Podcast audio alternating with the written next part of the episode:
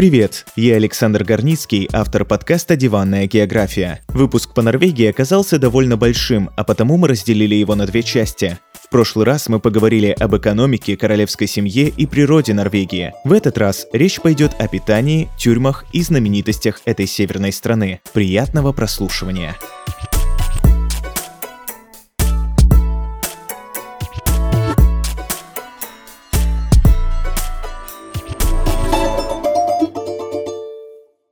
Сейчас мы поговорим о норвежском быте и менталитете.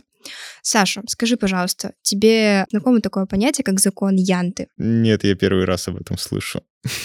Именно он является одной из составляющих норвежского менталитета. Он был придуман норвежским писателем Акселем Сендемуса и сформулирован им в романе «Рассказ о детстве убийцы». Согласно этому закону, основой общественного сознания выступают солидарность и протестантская этика, mm-hmm. которая подразумевает прилежание и ответственность в труде, также личную скромность и умеренность то есть добронравное стремление довольствоваться тем, что имеешь. То есть в Норвегии живут протестанты? В Норвегии живут протестанты, да, это у них э, основная религия, и, собственно, большинство из них пользуются именно этими основами протестантской этики, условно, молись и работай. Собственно, поэтому у норвежцев распространено такое а, понятие, как дюгнат. Он означает общий труд. То есть, условно, норвежцы как крестьяне в колхозах или в общинах а, на данный момент, имея вот это чувство солидарности, часто помогают своим соседям. Они помогают им, там, условно, залить горку, а, сделать каток, помыть машину, когда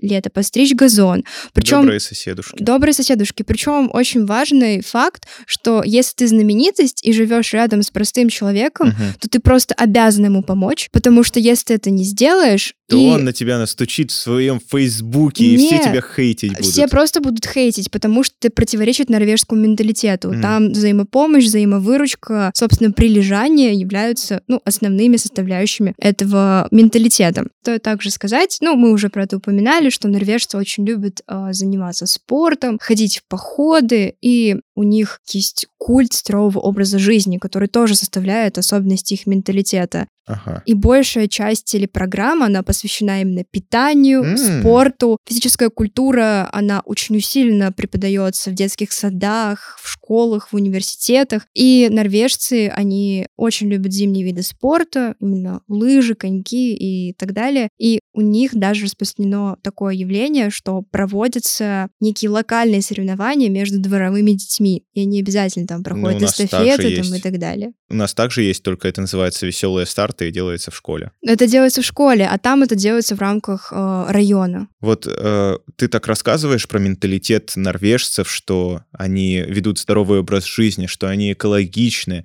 что они спортом занимаются, э, что они богатые. Да, по-моему, это идеальный человек. Ты просто рисуешь идеального человека. Ну да, но видишь, по рейтингу все равно второе место Норвегия занимает. Швейцария После Швейцарии, да. да. Ну, мы, наверное, поговорим как-нибудь о Швейцарии может, в Швейцарии есть какая-нибудь темная сторона?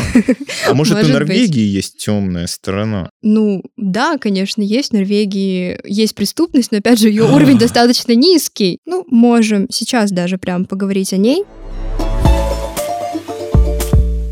В Норвегии очень интересная система наказаний существует, она построена не на том, чтобы человека изъять из общества, она, наоборот, э, основывается на том, чтобы человека перевоспитать. Интересно. Да, и в Норвегии впервые был проведен эксперимент. Криминалистам была поставлена задача, что нужно создать особую тюрьму. Она создавалась на острове Бастой. Угу. И, собственно, в эту тюрьму были помещены самые крупные преступники. То есть это насильники, убийцы, убийцы серийники э, и так далее.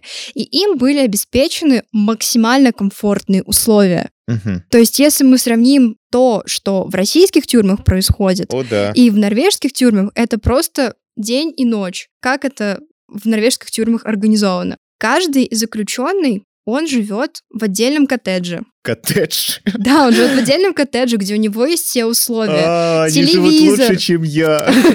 телевизор, интернет, э, хорошая Интернет мебель. есть. Для женщин даже выделяются специальные кроватки для детей. Как попасть в норвежскую тюрьму?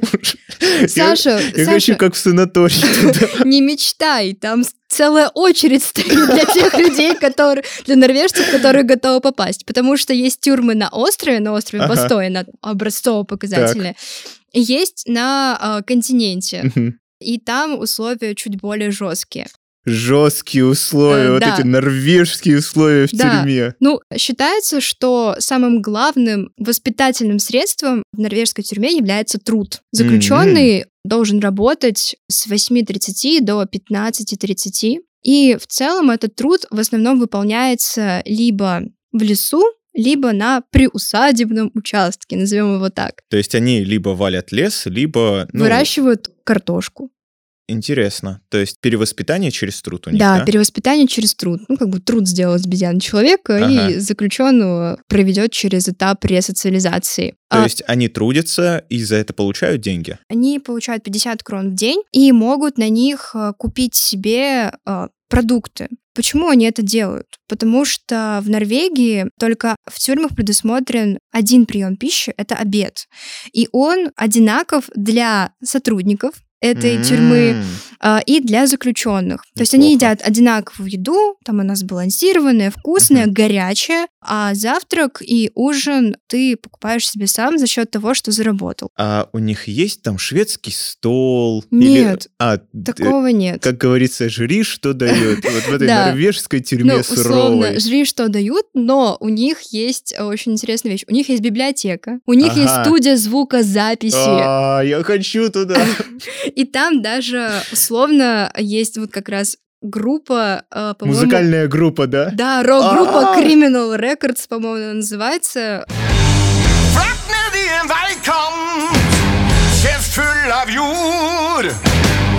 Они еще концерты, наверное. Они дают концерты, А, да. господи. Эм, И причем очень важно также отметить, что отсидев срок в этой норвежской тюрьме на острове, в течение нескольких месяцев заключенных переводят в другую тюрьму на Мгм. такую нейтральную, условно, территорию, где все сотрудники ходят уже в гражданской одежде. Мгм. То есть если в островной тюрьме и в обычной, там, кстати, охранники женщины, они не носят оружие, и как бы там все спокойно, там никто не начинает э, бузить как-то или что-то, там все реально спокойно. Там все женщины. Там охра- а, большинство женщин. А, большинство. То есть есть мужчины, но большинство женщины, потому что считают, что если охранник женщина, то никто на женщину руку не подымет.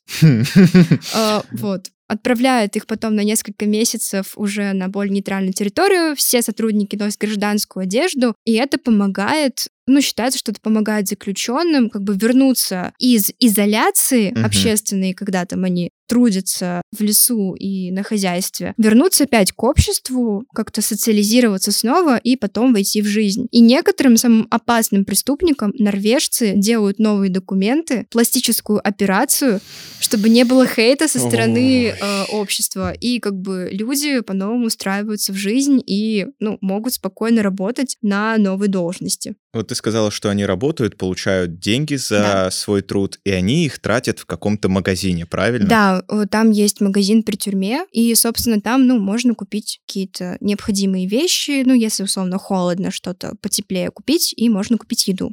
И там которую- нормальные цены. Ну, там нормальные цены, то есть они в рамках той зарплаты, которую заключенные получают. И это в образцово-показательной тюрьме или вообще во всех тюрьмах Норвегии? Вот примерно такая система, что труд перевоспитывает. Такая система изначально применялась именно на острове Бастой, Мгм. но ее начинают внедрять в большинстве тюрем Норвегии. То есть, условно, если в России у нас система наказания, то в Мгм. Норвегии система исправления. Да. Ага, я просто вот э, слышу ра- разных людей, и они говорят, что нам надо стремиться вот именно к тому, чтобы перевоспитывать преступников, потому что в России чаще всего тот, кто отсидел, там большая часть из тех, кто отсидел, снова попадают в тюрьму.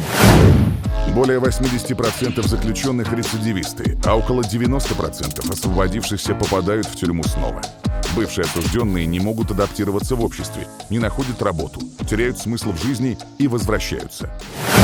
Норвежцы, они более спокойные, более тихие. Я читала даже такую информацию, что в норвежском менталитете существует такая штука, что они не являются там условно активными э, участниками какого-то фан вот этого процесса, бешенства, эйфории. Э, даже если они придут на рок-концерт, Мгм. они будут, ну, условно как-то хлопать. Вот я тебя слушаю, слушаю, и дело в том, что есть замечательный подкаст, называется «Тюремный подкаст». Привет, друзья! С вами Миша Ронкайнен и Тюремный подкаст. Подкаст, в котором я беседую с людьми, отсидевшими или сидящими прямо сейчас в тюрьмах разных стран мира.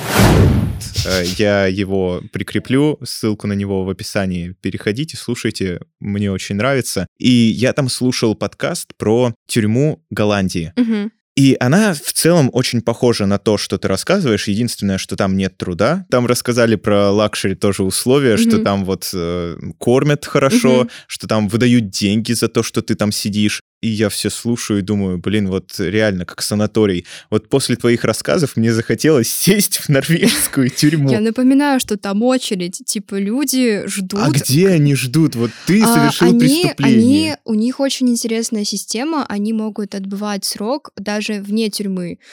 А, То есть, вот, условно, как- типа, дождитесь своей очереди в тюрьму, Да. походите, вот вы там убили 10 человек, вот походите у нас по городу, Да, да, и причем и никто условно. не сбегает. Нет, суть-то в чем? Суть в чем? Самое прикольное, что они могут так и не дождаться того, как они попадут в тюрьму, а срок им засчитают. Нормально. Они исправятся? Насчет этого я не знаю, но, по крайней мере, если они попадают в тюрьму, то эта тюрьма очень эффективна. По статистике, всего лишь 20% преступников, побывавших в норвежских тюрьмах, повторно оказываются там спустя несколько лет после освобождения. То есть рецидивистов там совсем немного. На самом деле это очень хороший показатель, потому что обычно, если ты побывал вот в любой тюрьме мира, ты чаще всего либо там и остаешься, либо ты выходишь и снова туда попадаешь. Ну, говорят, что тюрьма меняет человека. Мгм. Вот есть знаменитый фильм «Побег из Шоушенка». Когда получаешь пожизненный срок, именно жизни лишаешься. Я верю лишь в две вещи. В дисциплину. Помогите! И в Библию. Здесь ты обретешь и то, и другое.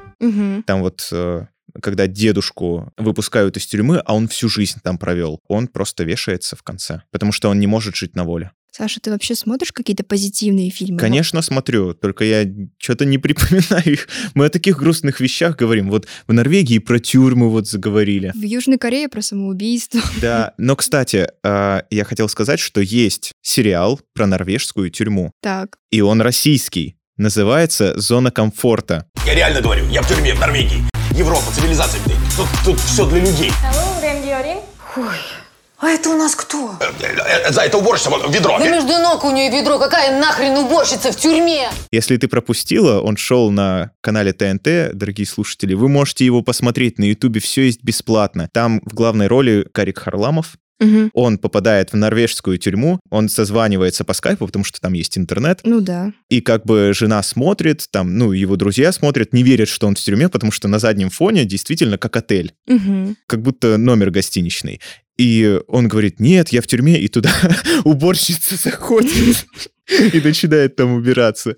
Ну, там есть действительно уборщицы, которые убираются в тюрьмах. Ну, насчет уборщиц я не знаю, но в целом, как бы, мне кажется, везде должны быть люди, которые следят за чистотой. Но обычно просто в любой тюрьме это сами заключенные чистят парашу и так далее. Переходим на... Прекрасно! Да, поговорим как-нибудь о понятиях. Да, но мы говорили про то, что заключенные и сотрудники охраны едят одно и то же во время обеда, и в связи с этим хотелось бы перейти к теме еды, которой питаются норвежцы, и хочу задать тебе вопрос, как ты думаешь, что составляет основной рацион норвежца? Наверное, если они ловят много рыбы, то это рыба. Да, но в целом в Норвегии все очень дорого стоит, Ну, понятно, что там, там, рыба, такие. что мясо. Ну, в целом, да. Ну, ты сказал про рыбу, да, они ее едят, безусловно. и Есть даже большие рыбные рынки, вот как в Бергене, например, там просто люди приносят лосось, вот так его рубят, Мгм. и он такой свежий лежит, ты можешь его купить.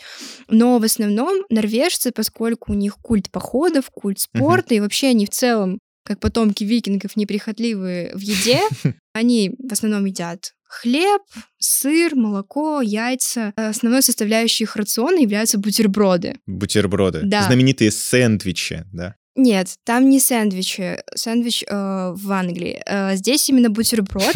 Состав этих бутербродов, он ну, Хлеб и пресловутый мясо. там хлеб, сыр. Причем сыр, как обычный, ну, допустим, из овечьего молока, очень много сыров такого в Норвегии есть. Так и, например, из специальной э, молочной сыворотки есть э, сыр. Он называется э, брюнуст, и он как раз по вкусу очень похож на сгущенку. Сыр, похожий по вкусу на сгущенку. Да, он по цвету как варенка. Вареная такое? сгущенка. А, это варенка называется? Да, да, он по цвету как вареная сгущенка, Ага. по вкусу тоже сладкий. И норвежцы очень милые люди, они сделали в форме кусочков этого сыра городскую ратушу в Осло. Дорогие слушатели, если вы не знали, то Даша — это самый большой фанат сыра на Земле. Обожаю сыр. А, Она просто, вот если есть сырное здание, она его заприметит. Вот о любой стране она будет рассказывать, какой там сыр на самом деле. Ну, конечно, если сыр по вкусу как вареная сгущенка, то я бы, наверное, его попробовал. Я просто ненавижу сыр. И вот мы два человека, два ведущих. Один обожает, это фанат сыра, а другой хейтер. Вот такие мы, такие разные, но такие одинаковые. Да-да-да. Вот эта любовь к бутербродам, она является большой проблемой для детсадов. У нас в детсадах горячее питание каждый день. Да, Причем, ну, как бы и завтрак, и обед, и ужин, и Да-да-да. даже полдник. я помню. В Норвегии горячее питание в детских садах только раз в неделю. Суровые детские И- сады Норвегии. И в основном они едят только бутерброды с разной начинкой. Это, А, ну, они ж на здоровом питании помешаны. У них там цельнозерновой хлеб или что? Да, цельнозерновой хлеб в том числе, но как бы дома-то норвежцы могут есть все что угодно, но именно в детских садах они едят бутерброды. И многие родители, они возмущаются этим фактом, Я что тоже возмущаюсь. Ну, мой ребенок не ест хлеб. Почему нужно есть это? Почему я не могу да, приготовить ему условно там котлеты с Ага. овощами? А ему говорят, женщина, у нас вообще-то солидарность. Мы довольствуемся тем, что имеем. Вы тут что из себя строите? Ваш ребенок не должен отличаться от других. Есть бутерброды, пусть ест бутерброды. А если у него непереносимость глютена? Я думаю, в таком случае, естественно, будет отдельное питание, но если ребенок здоров, Мгм. в основном у норвежцев хороший иммунитет и хорошее здоровье, он должен питаться так, как все. Вот мы говорим о том, что обычно в Западной Европе и вообще в западном обществе культ индивидуализма, но вот тут вот кажется, вот ты говоришь, что дети не должны отличаться, Ну это да. какой-то коллективизм. Ну, рабочая партия у власти это была больше левые 30 у лет. власти, все понятно. Да, все понятно, все ясно. У норвежцев есть еще очень забавная вещь. У них есть такой напиток, который называется аквавит, то есть вода жизни. Э, Как ты Мгм. думаешь, что это? Вода жизни — это алкоголь какой-то. Э, Да, какой? О, Э, ну что могут на таком севере делать? Медовуха? Это картофельная водка. Был близок. Да, это картофельная водка, тут добавляются различные специи, там тмин, анис, фенхель, кориандр и так далее. И, собственно, эту водку норвежцы пьют, и до начала 20 века они считались одной из самых пьющих наций, и народ прям помирал от того количества алкоголя, который пьют. Холодно, хочется как-то согреться, согреть душу в этой снежной, холодной стране, поэтому люди пили, и поэтому сейчас в Норвегии все очень строго с алкоголем. М, А как это строго? В Норвегии действует все равно система референдума, и норвежцы проголосовали в начале 20-х годов за введение сухого закона. Ничего себе! Но потом через 7 лет проголосовали за его отмену. Подожди, в 2020-м ты сказала? Нет, 1920. А, в 1920-м. Да, Мгм. в 1920-м они сначала проголосовали за, потом поняли, что, ну, не катит, и проголосовали против. Мгм. Но тогда было модно вводить сухой закон, то есть в Да. России недавно, ну, его только большевики отменили. В это время в в, США был сухой да, закон, видимо, просперити. да, в ревущие 20-е. И Норвегия, наверное, подключилась к этому тренду. Она скорее пыталась подключиться к этому, потому что действительно уровень алкоголизма среди населения был очень высок. И когда ввели сухой закон, ситуация еще более усугубилась, потому что как в России, когда пытались ввести вот этот сухой закон, началась подпольная продажа алкоголя, подпольное производство, ну и, соответственно, люди просто умирали от этого, развивалась контрабанда там и так Мгм. далее. И тогда правительство, ну, провело референдум, сухой закон отменили, и оно пошло на введение винной монополии. М, ну, как в России. Да, и винная монополия сохраняется и сейчас. Мгм. Государство контролирует э, производство, продажу, М. э, сбыт этих алкогольных напитков. И условно алкоголь можно купить крепкий только в магазинах, принадлежащих государству. Они так и Мгм. называются винная монополия. И причем там существуют очень строгие рамки по продаже алкоголя. То есть россиянам такого и не снилось. Это ж смерть. Ну, у нас э, после 22.00 есть. нельзя продавать. ну вот смотри. По закону об алкоголе, который был принят в 90-е годы и действует до сих пор, крепкий алкоголь 22 градуса и выше Мгм. продают только лицам не моложе 20 лет. 18-летний уже может купить вино или любой напиток не крепче 22 градусов. Ага. Все алкогольные напитки э, крепче 2,5 градусов продаются в магазинах, как раз-таки в том числе это винные монополии. Их можно купить, но эти магазины в будние дни работают с 10 утра до 6 вечера, а в субботу до 3 часов дня. В воскресенье они закрыты. Ага.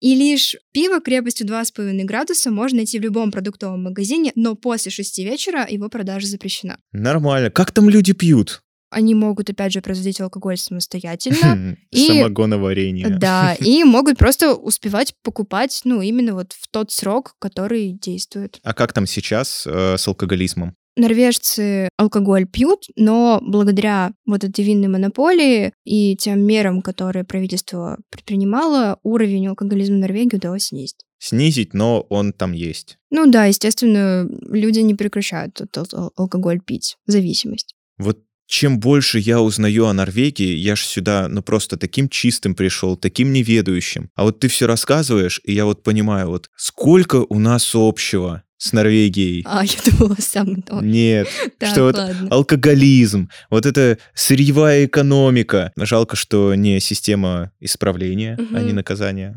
Столько всего. В заключении поговорим о трех знаменитых представителей норвежской культуры. О них мы уже упоминали в подводке. Поговорим сначала о композиторе Эдварде Григе. Мгм. Саша, ты знаешь что-нибудь про него? Я просто слышал, что есть такой человек. Хорошо. В общем, э, я познакомилась э, с творчеством Эдварда Грига на уроках музыки в школе, Мгм. и он сразу запал мне в душу.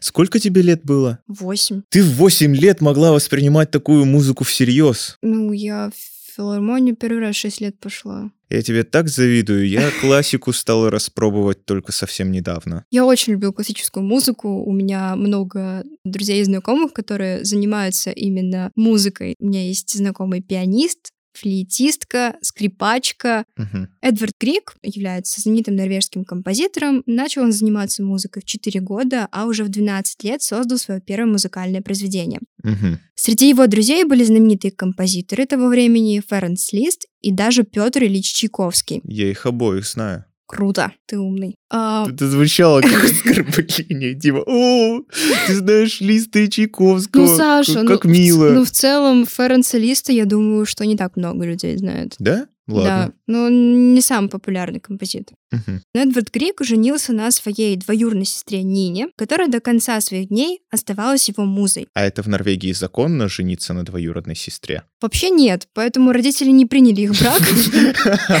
И в целом молодоженам необходимо было уехать. И они уехали и больше с своими семьями не общались. Подожди, но если они все-таки поженились, э, значит, э, ну, кто-то их обвенчал или там расписал. То есть это, Ну, в- возможно, сделали это какое-то законно, но не принято, да? Ну да, в целом вот так. это как, наверное, в России у нас нельзя стать супругом близкого родственника, но если это двоюродная сестра, то он у тебя никак, по-моему, не отмечен в паспорте, и ты, в принципе, можешь. Ну, возможно, я не знаю такие тонкости. Надо э, в эти тонкости углубиться. Ну вот, собственно, эта Нина, она до конца своих дней оставалась музой Эдварда Грига. Еще одним постоянным спутником композитора был его талисман. Как ты думаешь, как мог выглядеть талисман Эдварда Грига? Подскажу тебе, что это было животное. Не живое, а фигурка какого-то животного. Я предположу, что это был генералиссимус норвежской гвардии пингвин. Нет, это лягушка. Почему лягушка? Не знаю именно почему лягушка, но в целом он носил ее на каждый концерт и поглаживал ее на удачу.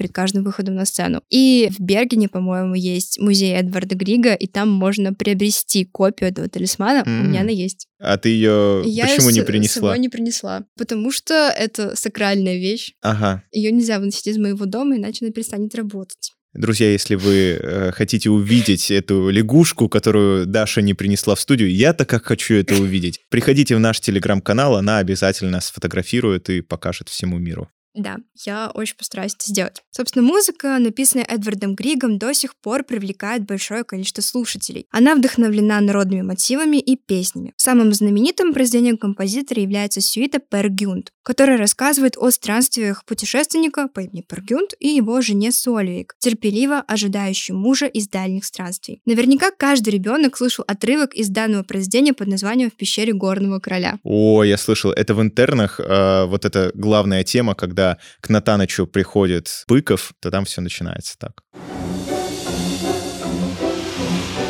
Так, куда это вы? В туалет. Нельзя. Вот. Держите. Да? Да. Ну, собственно, от Эдварда Грига перейдем к художнику Эдварду Мунку. Я думаю, О. что ты знаешь Конечно. самое криповое, знаменитое Да. его произведение. Это крик. Да, это крик. Собственно, почему его произведения Эдварда Мунка выглядят такими депрессивными, непонятными, искаженными? Потому что в целом Эдвард Мунк, он часто страдал депрессией, даже проходил лечение в психиатрической лечебнице. М-м. Его картины пропитаны скорбью, болью и унынием. Психика художника оказалась подорвана еще в раннем детстве. Дело в том, что семью Мунка преследовали беды. Когда ему было 5 лет, от туберкулеза умерла его мать. М. А через 10 лет он потерял любимую сестру. М. Позже другая сестра оказалась в клинике для душевнобольных, а его брат умер в возрасте 30 лет. Эти события потрясли Мунка, и в своих работах он постоянно возвращался к темам болезни и потерь. Как мы уже с Сашей сказали, самой знаменитой его картиной считается картина «Крик», Мгм. главный персонаж которой стал героем большинства современных ужастиков. Да, жалко этого добряка. Да, действительно так. Но Крика, который с ножом убивает девушек, не жалко его. А это вот в это ответ. вот э, фильм Крик, у него маска вдохновля... Вдохновлена А, этой картиной. И поэтому фильм называется Да, Крик. Давным-давно все началось с одного звонка. Назови свой любимый фильм ужасов. Вопрос к годовщине резни Вудсбора. Назовите любимый фильм ужасов. он поэтому называется Крик. Ничего себе! Вот видите, друзья, как я образовываюсь на этом подкасте. Вы можете сделать это тоже, если послушаете его. Да, и подпишитесь на нас и будете слушать наши новые выпуски. Там будет еще больше полезной информации, еще больше шуток от Даши. Ого, какое давление. А, Так, на знаменитой картине «Крик» чудовищное существо олицетворяет кричащий закат. М. Кроваво-красный заход солнца вызывал у художника ужас и отчаяние, о которых он пишет в знаменитой дневниковой заметке от 22 января 1892 года. Солнце садилось. Небо вдруг стало кроваво-красным, и я почувствовал взрыв меланхолии, грызущей боли под сердцем. Я остановился и прислонился к забору, смертельно усталый. Над сине-черным фьордом и городом лежали кровь и языки пламени. Мои друзья продолжали гулять, а я остался позади, трепеща от страха, и я услышал бесконечный крик, пронзающий природу.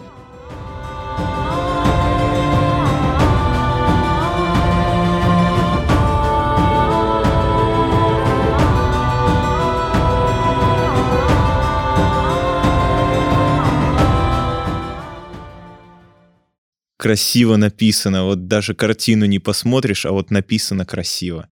Да, но на картине действительно все, что описано в этой заметке, изображено. И причем даже, по-моему, исследователям удалось найти то место в Норвегии, на котором эта кричащая фигура стоит. Свои произведения художник воспринимал как собственных детей, и рассердившись, он их наказывал. Как? Плетьми? Как А, э, Ксеркс море наказывал? Да, да. Одним из видов наказаний было так называемое лошадиное лечение. Ой. Мунк выставлял неудавшееся, по его мнению, полотно на улицу, где лил дождь. Свистел ветер и было холодно. Из-за этого многие работы плохо сохранились и нуждаются в реставрации. Выставлял на мороз, да? Как провинившегося ребенка. Да, ну и, собственно, э, психические заболевания Мунка продолжали прогрессировать. Мгм. И, собственно, так от этих болезней он излечиться не смог, ну и умер душевно больным.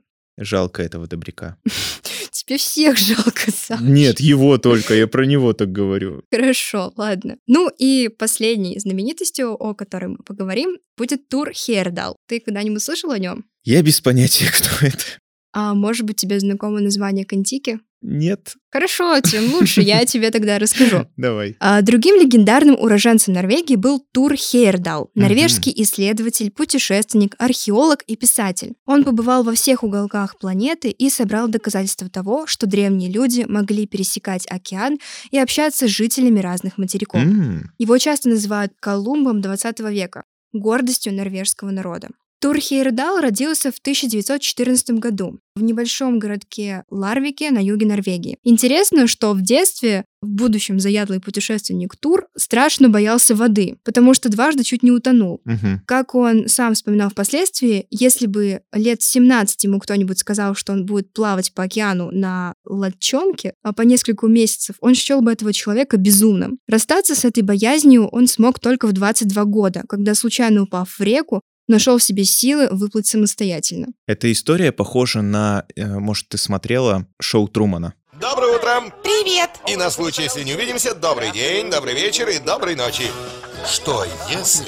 Никакого сценария, никаких подсказок. Доброе утро, Спенсер! Как поживаешь? Что если бы каждый момент вашей жизни передавали в эфире? Да, смотрела. Вот он тоже боялся воды из-за травмы детства, Мгм. а потом все-таки переборол себя. Переборол себя и смог выйти из этого а, Да. цикличного круга. Да. Первую свою экспедицию Тур Хейердал совершил а, еще и а, в студенческом возрасте. Он пытался доказать гипотезу, что Полинезию заселили люди с американского континента, а не жители. Юго-Восточной Азии, как утверждают другие исследователи. Так. И он со своими студенческими друзьями решил построить вручную плод, О, господи. который назывался Контики, А, и решил совершить самостоятельное путешествие, пытаясь ну, доказать, что на этом а, сделанном вручную транспорте можно пересечь океан. Он отплыл на этом плоту из города Калау в Перу. Ага. И путешествие его длилось три месяца, Мгм. и через три месяца он смог а, приплыть к Полинезии. А там есть конкретный остров? Тур Хейердал а, приплыл к архипелагу Туамоту в Полинезии.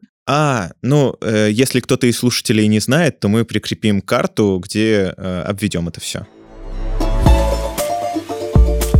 Хотелось бы сказать, что, по моему мнению, Норвегия очень крутая страна, в которую стоит приезжать. Я надеюсь, что а, та информация, которую я тебе рассказала, в будущем ты ее запомнишь и все-таки захочешь съездить туда при первой попавшейся тебе возможности. В связи с этим хочу спросить, как тебе вообще информация, которую я рассказала? Мгм. Хотелось бы тебе посетить эту Норвегию. Является ли она для тебя теперь интересной? Ты сначала полагал, что будет совсем неинтересно про нее слушать. Поменял ли ты твое мнение, свое мнение или как? Я надеюсь, что нашим слушателям понравилось слушать про Норвегию так же, как и мне. Мне показалось, что... Ну, вообще, мне захотелось посетить Норвегию. Конечно, наверное, необычным способом мне захотелось стать там заключенным, вот, посетить норвежские тюрьмы, особенно образцовую вот эту вот тюрьму, как бы в коттедже пожить, чтобы мне платили там, чтобы я там сделал какую-нибудь рок-группу и записал альбом, не выходя из тюрьмы, и дал бы там концерт. И имел бы большой успех, кстати да, говоря, да. мне кажется. Все-таки Скандинавия это родина такого тяжелого металла. И что я хочу сказать, между Норвегией и Россией столько общего. Это бензоколонка, Так. сырьевая страна, ну, у которой половина экспорта это сырье, которое она экспортирует. Это страна, где проблемы с алкоголизмом в начале 20 века привели к принятию сухого закона. И между нашими странами настолько много общего, что, наверное, Норвегия — это просто маленькая Россия. И кто-то может туда приехать, как себе на родину, в тюрьму. Ой, Саша, как громко и витиевато сказано. В общем, на этом мы и закончим. А, Друзья, большое спасибо вам за прослушивание. В следующий раз мы будем говорить о стране, которая раньше входила в состав державы Дария I, а теперь является крупнейшим производителем дронов Камикадзе. Я думал, ты скажешь ковров самолетов. Нет. А, собственно, чтобы не пропустить новые эпизоды, которые выходят каждую неделю, подписывайтесь на нас, где вам удобно. Спасибо еще раз. Услышимся.